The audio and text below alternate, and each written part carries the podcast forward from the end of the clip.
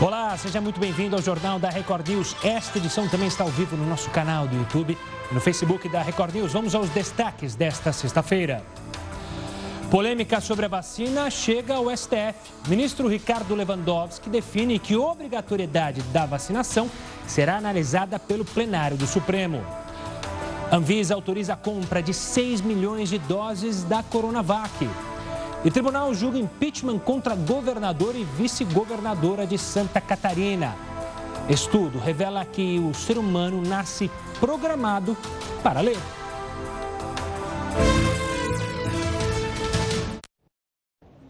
E o ministro do Supremo, Ricardo Lewandowski, decidiu hoje que vai levar diretamente ao plenário três ações que discutem a obrigatoriedade da vacinação no país.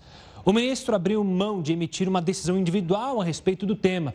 Lewandowski afirmou que o debate em plenário é necessário por causa da importância do tema e da emergência de saúde pública decorrente do surto do coronavírus. O julgamento, no entanto, ainda não tem data para ocorrer. Olha, a noite foi marcada por manifestações no sul da Itália. Centenas de pessoas se reuniram em Nápoles para protestar contra o toque de recolher e as novas medidas de restrição para conter o coronavírus. A ameaça de um novo lockdown gerou revolta.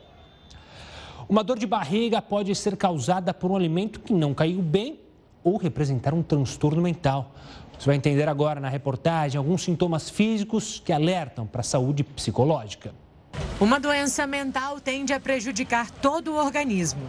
Por isso, é muito importante ficar atento aos sinais que o corpo envia. Dessa forma, é possível procurar o tratamento certo. A emoção também é concreta.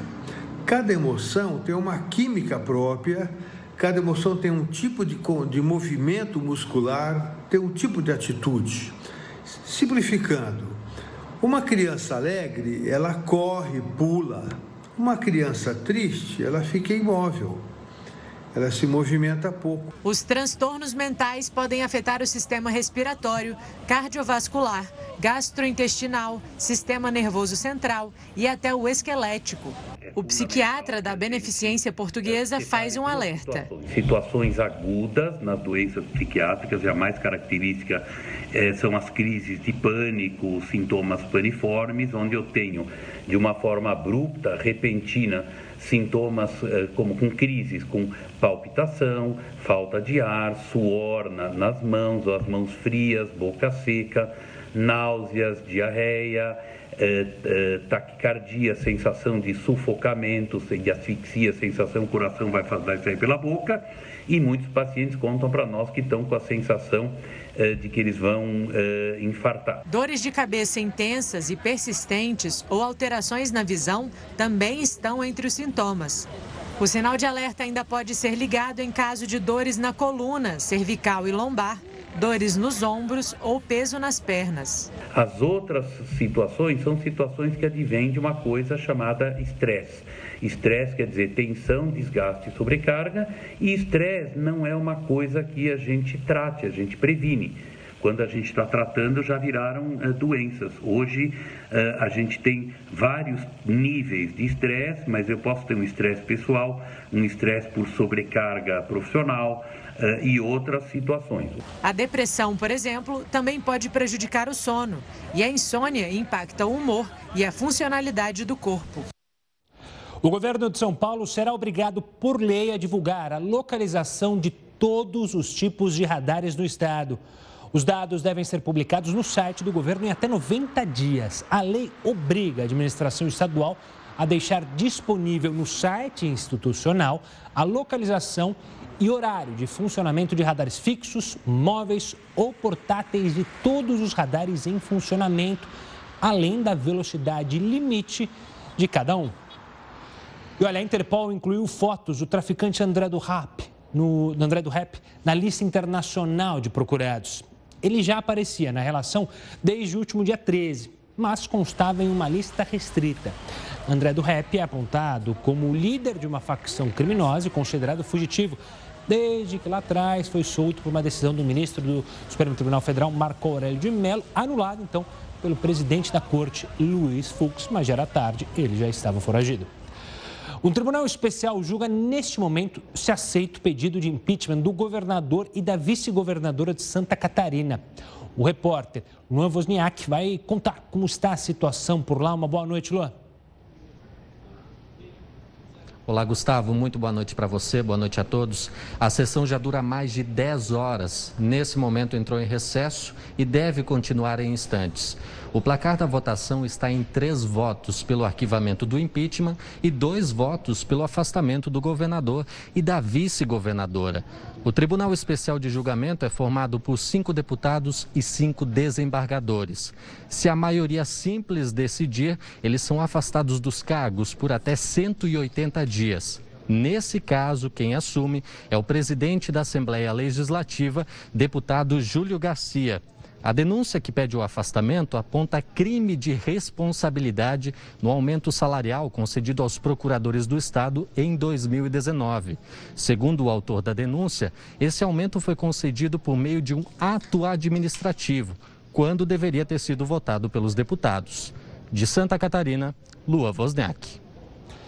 Obrigado, Luan. E olha, o ex-deputado estadual Silas Bento e o filho foram presos em Cabo Frio, no estado do Rio ele é o primeiro político preso por receber parte do salário de servidores do gabinete, famosa rachadinha. Segundo o Ministério Público, ele chegou a embolsar 80% do salário de uma servidora por dois anos.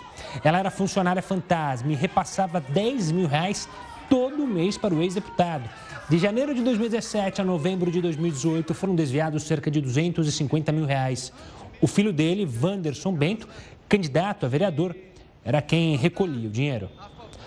E olha, a Advocacia Geral da União é, vai analisar um caso que a gente vai explicar daqui a pouquinho. Não, a gente vai com o Heroto agora? Ah, sim, eu pensei que a gente não ia, mas é que a, a advocacia vai, é, decidiu endurecer as regras de progressão de carreira dos funcionários. Essa história deu muito o que falar. Quem vai trazer mais detalhes sobre o que essa medida representa é o Heródoto Barbeiro. Vamos falar então diretamente com o Heródoto. Olá, professor. Olá, Gustavo. Olha, hoje é sexta-feira e a gente vai dar uma boa notícia que você, inclusive, já deu gancho aí para a gente falar. Ou seja, a gente vai ficar mais esperto com a grana que sai do nosso bolso, afinal de contas, nós somos contribuintes. Veja bem, se graças à imprensa livre, aberta, democrática, que o nosso país é democrático, eu acho que à medida que as coisas são, são divulgadas, as pessoas tomam conhecimento, o cidadão comum como nós, tomamos conhecimento, e isso começa, logicamente, a fazer uma pressão de ordem cidadã. É o caso geral, então, de pelo menos é, 607 procuradores que iam pular de carreira. Mas como é que pode pular de carreira? Era o seguinte: a cada cinco anos, cada cinco anos, lá na Procuradoria Geral, o pessoal podia ser aprovado. Então pegava todo mundo e aprovava todo mundo, cada cinco anos. Consequentemente, o cidadão passava para o topo da carreira. E quem estava no primeiro passo da carreira já pulava para o intermediário. Agora, você o que, que isso tem a ver conosco? Primeiro é o seguinte, tem que saber como isso funciona. Segundo, é que o salário que a gente, que esse pessoal recebe, sai do nosso bolso. Olha, o salário não é mau, não. Sem os penduricários, o salário ia ser de R$ 27.300 para 607 pessoas. Estou dizendo que eles não merecem. Estou dizendo que nós precisamos saber como a gente paga. É, 607 pessoas vezes 27.300 reais mensais. Muito bem, o que, é que se estabeleceu agora? A acabar com essa história agora e que cada cinco anos todo mundo é promovido. Então, como é que vai ser a promoção? A promoção vai ser o seguinte: se porventura dois ou três saírem, se aposentarem, ficarem doentes, dois ou três são, são, são, são promovidos, como acontece em qualquer lugar. Você tem uma ideia? Isso não funcionava lá. Eu estava vendo aqui um dado em 2017, 76 foram, foram uh.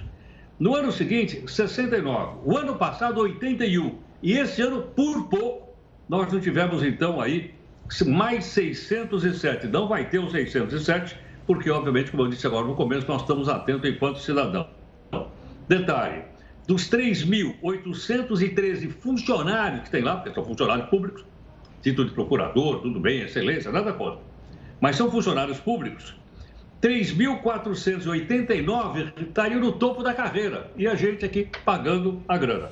Ok?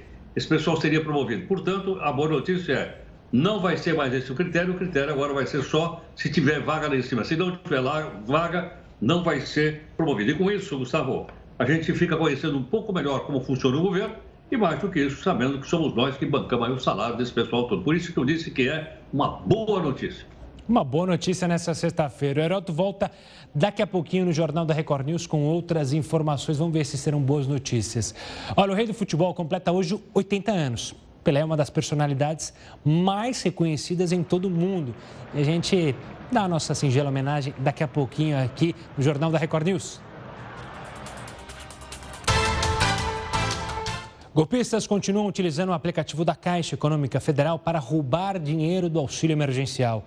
As vítimas também relatam dificuldades para conseguir o ressarcimento dos prejuízos. Bem na palma da mão, o golpe virtual é rápido, silencioso e não deixa pistas. A Márcia só descobriu que os bandidos se passaram por ela quando foi sacar duas parcelas que somavam R$ 1.200 e se deparou com o saldo zerado. A moça que estava me atendendo, ela demorou muito e eu fiquei meia hora é, em pé. E aí ela veio e falou assim: Você tem caixa? Tem? E eu falei assim: Não, eu não tenho caixa. Tem porque eu não consegui acessar por eu não ter conta aqui. Aí ela falou assim: a senhora conhece alguma Gisneide? Aí eu falei assim: não, não conheço. Aí ela falou assim: por quê? Aí eu falei: por quê? Ela falou: porque essa pessoa pagou, fez um caixa tem no nome da senhora e pagou dois boletos. As movimentações criminosas envolvendo a Caixa Econômica Federal ocorrem quando os fraudadores acessam o sistema antes dos verdadeiros titulares. Eles realizam pagamentos virtuais ou desviam o dinheiro para novas contas em bancos digitais.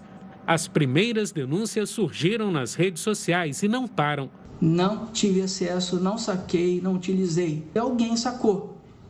Não sei quem, de que estado, de que agência, não me dizem nada porque eles têm acesso ao sistema, têm autonomia. Quem tem a tutela e guarda do benefício é a Caixa Econômica, é a agência, não eu. O consumidor. O auxílio emergencial continua sendo pago na tentativa de reduzir as consequências econômicas provocadas pela pandemia do coronavírus. Os golpes são investigados pela Polícia Federal. Como o aplicativo Caixa Tem não solicita a confirmação de identidade, a suspeita é que os bandidos usem e-mails falsos para invadir as contas das vítimas. As contestações devem ser apresentadas diretamente nas agências. O prazo inicial é de 10 dias para respostas. A Caixa Econômica Federal afirma que implanta novos mecanismos de segurança e recomenda manter senhas sempre em sigilo e não acessar links suspeitos. O ressarcimento é um direito dos clientes. Se você foi lesado financeiramente, fez a contestação junto ao banco e teve como resposta que os valores não serão ressarcidos, você deverá fazer um boletim de ocorrência junto com a negativa do banco procurar o judiciário. E a Força Tarefa da Lava Jato quer que o homem, conhecido como doleiro dos doleiros, devolva aos cofres públicos o correspondente a 230 milhões de reais. O repórter Pedro Paulo Filho tem mais informações. Boa noite para você, boa noite a todos. Olha, o patrimônio que reúne depósitos em dinheiro e imóveis pertence a Dario Messer. O doleiro renunciou a esses bens em acordos de colaboração premiada firmados com representantes do Ministério Público Federal. Essa é a fortuna que Dario Messer e a mulher mantinham aqui no Rio de Janeiro, em São Paulo, no Paraguai e até nos Estados Unidos. O pedido dos procuradores foi feito à Justiça do Rio. Dario Messer é acusado de evasão de divisas. Gustavo. Obrigado, Pedro Paulo. Olha, o governo Bolsonaro fechou algumas embaixadas brasileiras por razões econômicas. Quem tem mais informações é o professor Heródoto Barbeiro. Onde foram fechadas essas embaixadas, Heródoto? Pois é, Gustavo, mas sabe uma coisa? Você já foi convidado. Se você fosse convidado para passar os dias numa embaixada brasileira, qual que você escolheria? Qual eu escolheria? Ah, é. ia ser num, num, local bem legal, né? Acho que num, em alguma na Europa, que aí dá para passear Exatamente. um pouco. Talvez lá no Reino Exatamente. Unido. Nós temos uma embaixada em Roma que é um, que é um palácio. É um prédio histórico. Está numa, numa, numa área maravilhosa. De, eu nunca entrei lá. Mas é uma área maravilhosa lá em Roma, que custa uma grana preta. E o governo está dizendo que está tentando economizar. Aliás, não é só essa, não. Essa daí, ó. Essa daí é a Embaixada Brasileira. Olha que maravilha isso, gente. Olha que maravilha, é lá em Roma. Olha só a sala de jantar, para dar uns jantarzinho. De vez em quando o pessoal vai lá, fica hospedado lá. Olha que maravilha, é uma coisa extraordinária, é um prédio histórico que eu nem sei quanto é que custa a manutenção disso. Eu tive outro prédio, viu, Gustavo? Eu tive na Embaixada Brasileira em Lisboa, por um evento lá. Não foi na Embaixada, foi no evento, foi na Embaixada, que é outro prédio maravilhoso. Também muito, muito caro. E há um outro prédio também muito caro da Embaixada Brasileira em Buenos Aires. Ok? Em Buenos Aires também. Agora vai dizer o seguinte: bom, nós, temos esse, nós estamos tentando economizar. E, essa, e, essas outras aí? Quem é que paga isso tudo? Aí eu fui dar uma olhadinha lá no orçamento do Ministério da, das Relações Exteriores. Nós gastamos aí com o Ministério 4 bilhões e 400 milhões de reais. Olha que é grana que não acaba mais, tá? E mais, só de aluguel desses prédios, nós gastamos 400 milhões de reais por ano. Então a embaixada, eu fui à embaixada de Israel. Israel, por exemplo, é dentro de um prédio. É, é uma embaixada dentro de um prédio, é um escritório. Eu fui na embaixada em Pequim, que também era uma casa muito simples. Agora, do outro lado, nós temos esses palácios todos, eu não sei para que serve isso. Eu imagino que embaixada é um lugar para você fazer, fazer contatos, para fazer negócio e para atender os brasileiros que muitas vezes têm problemas no exterior e não são bem atendidos na embaixada. Eu ouço muita reclamação do pessoal dizendo que precisou de alguma coisa na embaixada e não conseguiu. Mas, em todo caso, só para concluir aqui, queria dizer o seguinte: é, como é que eu, você ou qualquer um pode ter mais, mais detalhes? Vamos entrar naquele portal da transparência. Eu fui lá no portal da transparência e não tem nada. Ué, o portal da transparência não vale lá para o Ministério das Relações Exteriores? Eu espero que valha. Por enquanto, eu não vi, não. As embaixadas de países estrangeiros que eu conheço em Brasília e São Paulo são casas, são casas grandes, mas nenhuma tem um palácio. Em todo caso, Gustavo, só para a gente saber de onde é essa grana, a gente tem aquele impostômetro aí, para a gente saber quanto a gente já pagou de imposto aí ou não? Aí está. Olha aí, ó. Pagamos mais de um trilhão e 647 bilhões de reais. É bom a gente saber isso aí, porque não é para manter essas embaixadas, é tudo mais, sai dessa grana aí, que é a grana do nosso, é nosso imposto pago pelo governo federal, estadual e municipal. Tá bom. Valeu, Heroto. Daqui a pouco o Heroto volta aqui conosco com mais informações. Por enquanto, ele deu uma boa notícia. Essa notícia é agora sobre as embaixadas. Daqui a pouco a gente volta para saber o que, que o Heroto tem a dizer. Agora, vamos falar de coisa legal. O rei do futebol completa hoje 80 anos. Pelé é uma das personalidades mais conhecidas em todo o mundo, apesar de ter se aposentado há mais de 40 anos. Tricampeão mundial marcou 1.281 gols na carreira. Hoje ele recebeu diversas homenagens pelo aniversário. Atualmente, Pelé possui uma dificuldade em caminhar por causa de um problema no quadril e quase não faz aparições públicas. Um estudo divulgado recentemente mostrou que o ser humano nasce programado para reconhecer palavras. Você entende mais sobre isso? Daqui a pouquinho aqui no Jornal da Record News. A Agência Nacional de Vigilância Sanitária, Anvisa, liberou a compra de vacinas da China pelo Instituto Butantan. Depois de uma reclamação do Instituto sobre uma suposta demora na liberação da importação de vacinas produzidas na China, a agência autorizou a compra de 6 milhões de doses prontas. Já a aquisição dos insumos para 40 milhões de doses que serão produzidas no Brasil ainda não foi liberada. A vacinação só vai poder ocorrer depois dos testes que comprovem a eficácia ou não do produto e da autorização da própria Anvisa. Para o presidente Bolsonaro, somente vacinas com eficácia comprovada devem ser aprovadas e a vacinação não deve ser obrigatória na visão de Bolsonaro. Lembrando que esse tema foi pautado lá no Supremo Tribunal Federal pelo ministro Ricardo Lewandowski.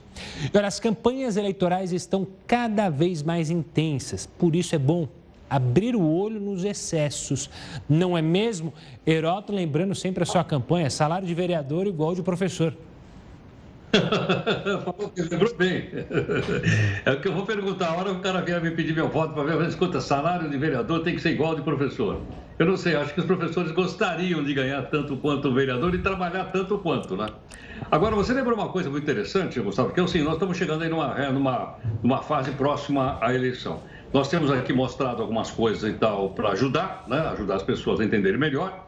E agora tem o seguinte: tem limite à campanha eleitoral, ok? Você pode fazer denúncias sobre as eleições. Eu vou botar daqui a pouquinho o aplicativo do Pardal para você ver de novo. Ou seja, onde a gente pode fazer denúncia de propaganda irregular. Propaganda irregular não pode, fora da lei não pode, tá? Então, esse primeiro passo. O segundo passo que eu queria mostrar na telinha seguinte, Diz respeito, então, ao seguinte: é, o que, que, pode acontecer? Se eu fizer propaganda irregular, o que, que eu faço? Se eu comprar voto, o que eu faço? Bom, eu posso sofrer uma punição. A mais grave, anulação da votação e eu não vou ser eleito em nada. Responsável se acontecer um caso como esse, é hipotético que eu estou falando. O responsável é tanto o candidato quanto o partido político também. O partido também responde se o cidadão cometer crimes contra a legislação brasileira, porque todo mundo tem que ter o direito de concorrer de maneira igual. Outra coisa interessante é o seguinte: além dessa, dessa punição, há uma, uma coisa que a gente precisa tomar cuidado. A gente pode criticar o prefeito, criticar o vereador, dentro de uma certa regra, mas a gente não pode cometer injúria, não pode cometer calúnia nem difamação. Porque se o cidadão fizer uma coisa como essa, ele é passivo de uma ação penal. Injúria, calúnia e difamação está capitulado lá no Código Penal Brasileiro. E a pessoa que sofreu injúria, calúnia e difamação pode entrar com uma ação civil até exigindo que o agressor lhe pague um dano moral. Então pode ter duas ações aí, por isso as pessoas precisam tomar cuidado com o tipo de crítica que fazem. Pode chamar, pode chamar o sujeito de competente, mas chamar o sujeito de ladrão pode virar um processo policial. Outra coisa, se você atacar uma pessoa no horário político obrigatório, que não é grátis, que eu já expliquei aqui, o cidadão que se sentir atingido ou o partido que se sentir atingido, ele pode pedir direito de resposta. Então, no dia seguinte, ou no, logo imediatamente depois, ele pode mandar o um comunicado e a Justiça Eleitoral pode dizer o seguinte: dá, o, dá um minuto para ele, dá um minuto e meio para ele. Isso já aconteceu muito no passado. Ainda não aconteceu, mas como nós estamos chegando já perto da eleição e os ânimos ficam à flor da pele, isso realmente pode acontecer. Então, acho que esse é o nosso passo a passo. E mais uma última informação, Gustavo, é o seguinte. Nós mostramos aqui um, um, um aplicativo, tá? Esse aí, ó. Tá no TSE, Tribunal Superior Eleitoral. Ele chama Pardal, é facinho de baixar. Você entrou lá, você baixa isso aí. Se porventura você descobrir alguma irregularidade, você simplesmente entra aí, faz a denúncia e o Tribunal Regional ou o Tribunal Superior, ele vai averiguar para ver se isso é verdade ou não. Detalhe, é, nós estamos dando aí uma pequena contribuição, não é a primeira vez que a gente mostra. Da última vez, mais de 1.500 pessoas já tinham entrado nesse aplicativo e já tinham feito críticas lá ou denúncias contra a propaganda irregular.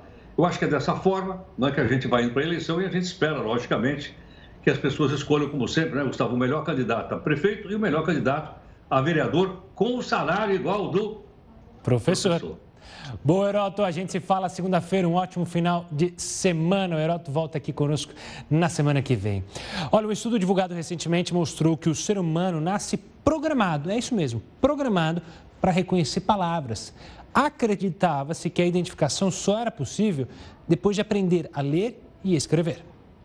A pesquisa, publicada na revista Scientific Reports, revelou que o ser humano já nasce com uma parte do cérebro preparada para receber letras e palavras. O estudo analisou exames de imagem dos cérebros de recém-nascidos. De acordo com os pesquisadores, o cérebro humano é capaz de desenvolver a sensibilidade às palavras muito antes da exposição à linguagem de fato começar. Até o momento, acreditava-se que a parte visual do cérebro seria sensível a rostos e objetos desde o nascimento mas que a identificação de palavras viria apenas anos depois, com a aprendizagem da leitura e da escrita. O estudo revelou ainda que a região do cérebro responsável pela visão tem forte conexão com a região responsável pelo processamento da linguagem. Esse bebê que acabou de nascer, ele está preparado para aprender tudo. É igual uma esponjinha, ele consegue absorver tudo que você ensina.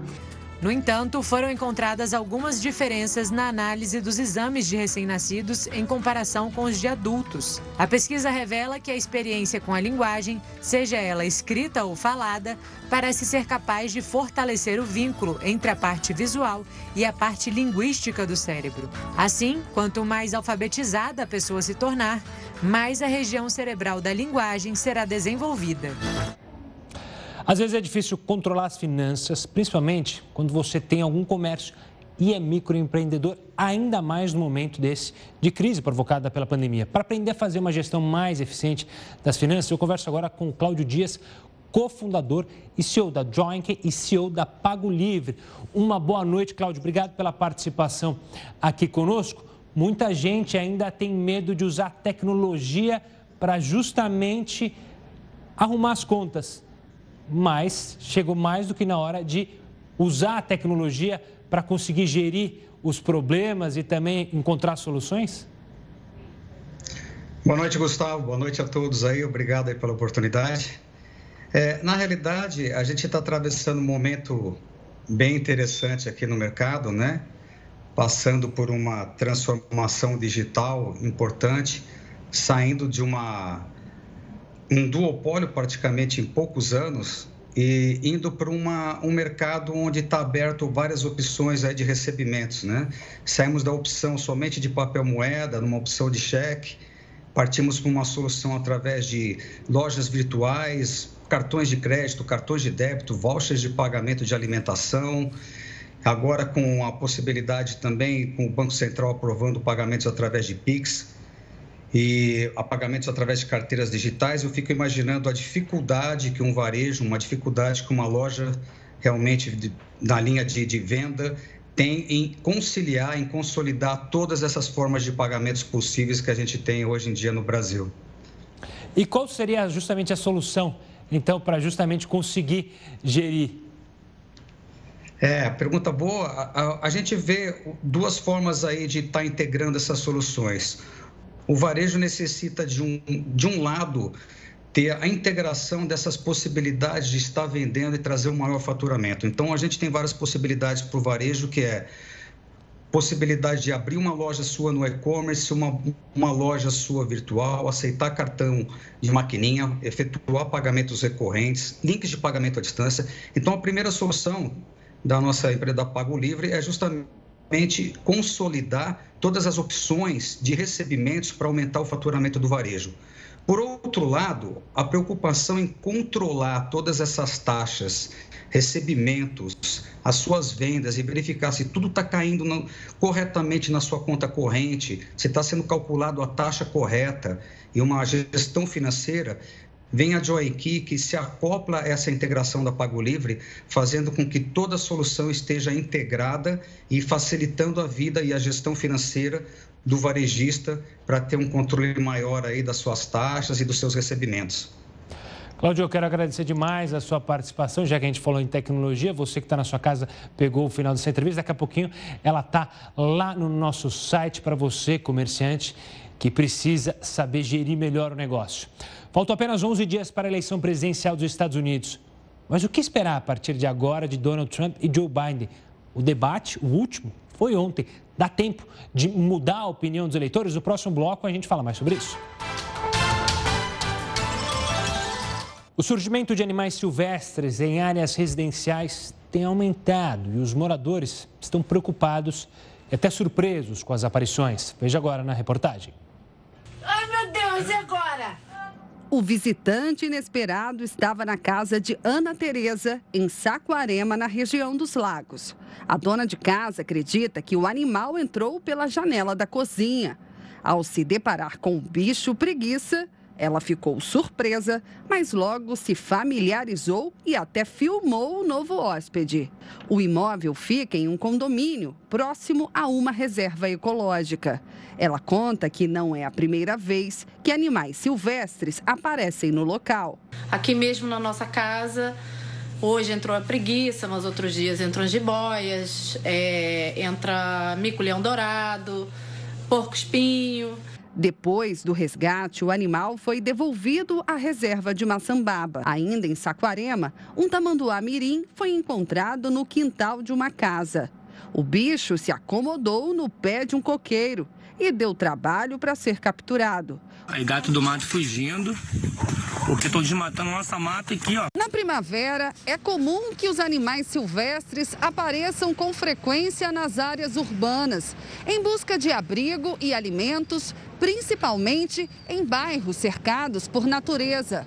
Fora do habitat, ficam mais vulneráveis e é preciso saber o que fazer quando estão em situação de risco. Em caso de ocorrência de animal silvestre em uma residência, esse morador ele alerte os órgãos competentes, a exemplo da Guarda Municipal Ambiental, o Instituto Estadual do Ambiente ou o Corpo de Bombeiros É, o órgão que tiver uma equipe disponível, ele vai deslocar a sua equipe para que faça o resgate desse animal, se é, é, ele estiver numa situação que represente perigo a ele ou ao ser humano. Então, vai resgatar esse animal e soltar esse animal num local mais favorável. E a geração de emprego no setor do comércio foi bastante prejudicada por causa da pandemia. Mas, de acordo com a Associação Brasileira do Trabalho, a previsão é que 400 mil oportunidades surjam para o fim de ano. Inara está fazendo de tudo para entrar no mercado de trabalho. Desde que se formou no ensino médio há quatro anos, busca a primeira oportunidade de emprego. Mas até agora, nada. Quando eu completei meus 18 anos, eu achei que seria muito fácil. Acho que todo mundo acha, né? Fui na rua entregar currículo, a maioria das lojas, tudo que é experiência. Eles nem sequer te dão uma oportunidade para mostrar que você é capaz, que você pode. Para quem está na mesma situação de Inara, existe uma luz no fim do túnel. O final de ano se aproxima e vagas temporárias tendem a surgir. Mesmo que o cenário econômico seja de incertezas, ainda será necessário esperar um pouco mais para investir em novas contratações. Mesmo com a pandemia, um terço das empresas do estado do Rio pretendem contratar pessoas para vagas temporárias para o Natal e alta temporada. É o que aponta uma pesquisa do Instituto Fé Comércio. Ainda de acordo com a pesquisa, entre os empresários consultados, 30,6% afirmam que pretendem abrir vagas. A porcentagem é igual à sondagem feita em 2019, quando a intenção de contratação era de 31%. Vamos agora com a opinião do colunista Rodrigo Constantino. O segundo e último debate entre os candidatos democrata e republicano nos Estados Unidos ocorreu nessa quinta e foi bem melhor do que o anterior, totalmente caótico. Os microfones de Joe Biden e Donald Trump ficaram desligados enquanto o outro falava, impedindo as constantes interrupções. E isso acabou sendo positivo não só para o debate em si, mas também para Trump. Afinal, a melhor tática contra um típico esquerdista sempre foi deixá-lo falar. E Biden é o rei das gafes. Trump conseguiu arrancar dele, por exemplo, a confissão de que pretende sim acabar com a indústria de petróleo boa sorte ao tentar pedir votos na Pensilvânia. Quando cada um pode falar mais, fica clara também a diferença de visão de mundo entre ambos. Biden, um tanto canastrão, culpa Trump pelas mortes na pandemia, o que é puro populismo, enquanto Trump aponta a China como a origem do problema, o que é óbvio. Biden quer uma espécie de socialismo na saúde, Trump quer o mercado. Biden fala manso com os inimigos do mundo livre. Trump é mais duro na geopolítica. Biden quer fronteiras abertas. Trump quer uma imigração mais controlada. E por aí vai. Trump teve sucesso também em colar em Biden a imagem de ícone da velha política, do sistema, o que não é muito difícil, uma vez que ele é senador há meio século. E, não obstante, é alguém rico, né? o que Trump também soube explorar apontando os indícios de corrupção envolvendo seu nome, que aumentaram agora com os relatos do seu filho Hunter e de um ex-sócio. Saímos de um caso de uso indevido do sobrenome do pai e o seu cargo político, claro, que Joe dizia nada saber, para um suposto caso de participação ativa de Joe Biden nos esquemas milionários envolvendo Ucrânia e China. A mídia tinha que estar fazendo as perguntas incômodas a Joe Biden, mas prefere tentar abafar o caso. Virou partidária, torcedora e quer ver Trump longe da Casa Branca. Para tanto, está disposta a não fazer mais jornalismo. Atacam até o mensageiro para poupar o democrata. Mas o público fora da bolha percebe. E esse escândalo deve sim desgastar Biden na reta final da eleição. E uma pesquisa apontou que ser ativo faz bem para a saúde física e mental do idoso. Segundo os pesquisadores, fazer atividades físicas também pode ajudar no combate ao câncer. Veja na reportagem. Ficou evidente que a pandemia, o isolamento social e, consequentemente, o medo do contágio tiveram um impacto muito forte na saúde das pessoas, tanto física quanto mental. E para os idosos, que desde o início foram apontados como grupo de risco da doença, os problemas foram ainda maiores. Mas, de acordo com um estudo realizado pela American Cancer Society, fazer atividades físicas regularmente pode ser muito benéfico tanto para a mente quanto para o corpo. Além disso, a prática de exercícios também contribui para prevenir e combater o câncer. Para chegar a essa conclusão, os pesquisadores avaliaram quase 80 mil idosos com idade média de 78 anos. Eles também analisaram pessoas que superaram o câncer após 10 anos do diagnóstico e adultos sem histórico da doença. De acordo com os resultados, independentemente do câncer, as diferenças na saúde física e mental entre os sedentários e os que eram ativos fisicamente foram significativas. Por isso, os autores do estudo sugerem que todos devem tentar melhorar sua qualidade de vida. Esses exercícios que você tem o ganho de força muscular garantem, por exemplo, a redução eh, das dores osteoarticulares, eh, promovem uma melhora do equilíbrio, uma melhora eh, da estabilidade, da coordenação e fazem, por exemplo, com que a pessoa consiga fazer atividades de forma mais independente. Então, uma pessoa que às vezes tem dificuldade de levantar da cadeira ou levantar da cama, quando ganha mais massa muscular, consegue eventualmente ter também uma disposição maior para conseguir levantar da cadeira, levantar da cama. Não é fácil deixar o sedentarismo de lado e incluir a atividade física na rotina, principalmente para os idosos. O ideal é sempre ir aos poucos. Os especialistas apontam que uma simples caminhada ou qualquer outro tipo de exercício que a pessoa goste pode fazer muito bem para a saúde. Esses praticantes, eles têm alguns benefícios com controle de doenças, por exemplo. Então a gente sabe que tem benefício em redução de pressão, que tem um melhor controle do diabetes, que tem uma regularização de sono, que os pacientes que têm algum problema respiratório podem eventualmente ganhar mais capacidade respiratória e, portanto, sentir menos falta de ar. E o Jornal da Record News fica por aqui, mas você segue bem informado muito bem acompanhado com a Manuela Caiado e o Hora News, edição das 10. Tchau, tchau.